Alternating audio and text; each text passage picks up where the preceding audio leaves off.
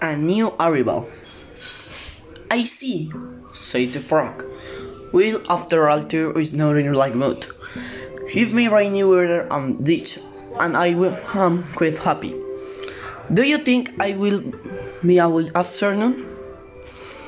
I, I am sure hope so. But the sky is girth with flu and clouded. What a pity.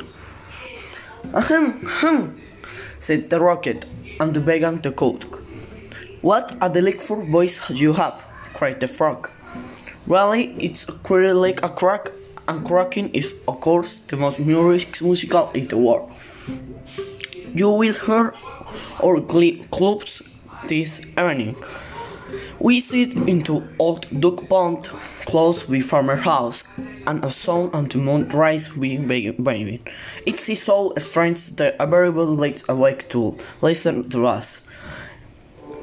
Is in fact it was only yesterday that I heard the farmer wife say to her mother that she hold to not have a wink of sleep at night on account of us.